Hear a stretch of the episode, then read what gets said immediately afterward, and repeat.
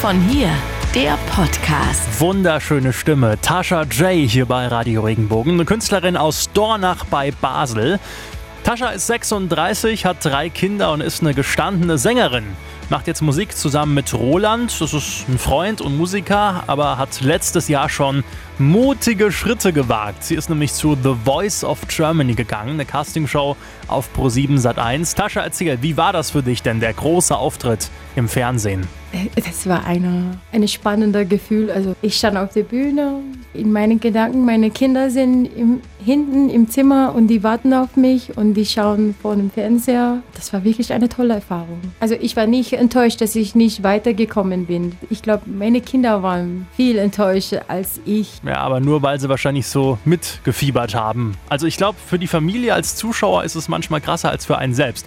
Wie machst du das denn alles? Wie managst du dein Dasein als Mutti sozusagen, dein Job und dein Leben als Sängerin?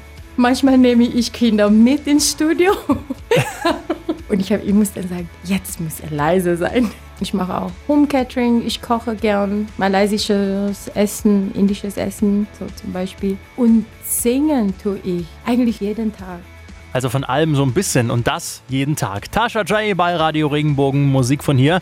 Spannende, sympathische Frau aus, aus äh, Dornach bei Basel. Zum Schluss noch dein Lieblingswort auf Schweizerdeutsch. Was mich süß finde, ist eigentlich ähm, Seifeblütele. Okay, was auch immer das heißt. Tasha J, wir hoffen, wir hören noch einiges mehr von ihr. Dankeschön, dass du da warst. Wenn dir der Podcast gefallen hat, bewerte ihn bitte auf iTunes und schreib vielleicht einen Kommentar. Das hilft uns sichtbarer zu sein und den Podcast bekannter zu machen. Dankeschön.